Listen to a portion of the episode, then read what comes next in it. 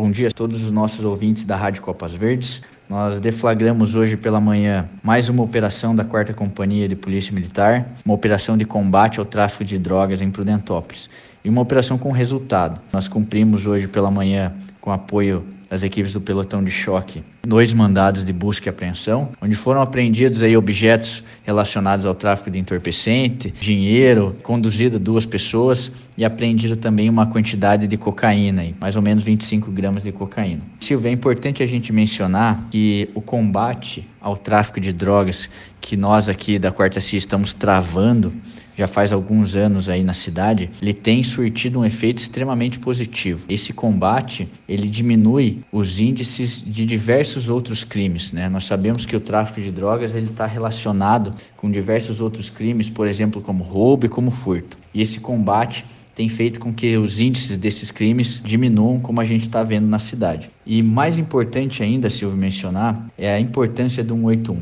Todas essas operações que nós estamos realizando e estamos demonstrando resultado aí para a população, elas têm como ferramenta principal as denúncias anônimas. O canal 181 é extremamente importante para que a gente consiga chegar nesses criminosos, apreender drogas, prender traficantes, apreender armas ilegais e deixar a cidade mais segura. Então, gostaria de frisar aqui para a população que continue denunciando né, o canal 181 ele é extremamente anônimo, totalmente sigiloso.